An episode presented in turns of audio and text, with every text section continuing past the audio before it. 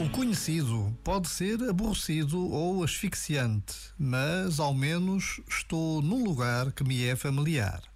Pode ser este o pensamento implícito na resignação de muitos de nós. Na vida familiar, amorosa ou profissional, pode o medo sobrepor-se à vontade de viver, mas então será uma vida pequena, mesquinha, mutilada, vivida pela metade. Se viver é um risco, morrer é uma certeza. Então, que a certeza da finitude nos vincule cada vez mais à finalidade do que estamos aqui a fazer. Já agora, vale a pena pensar nisto. Este momento está disponível em podcast no site e na app.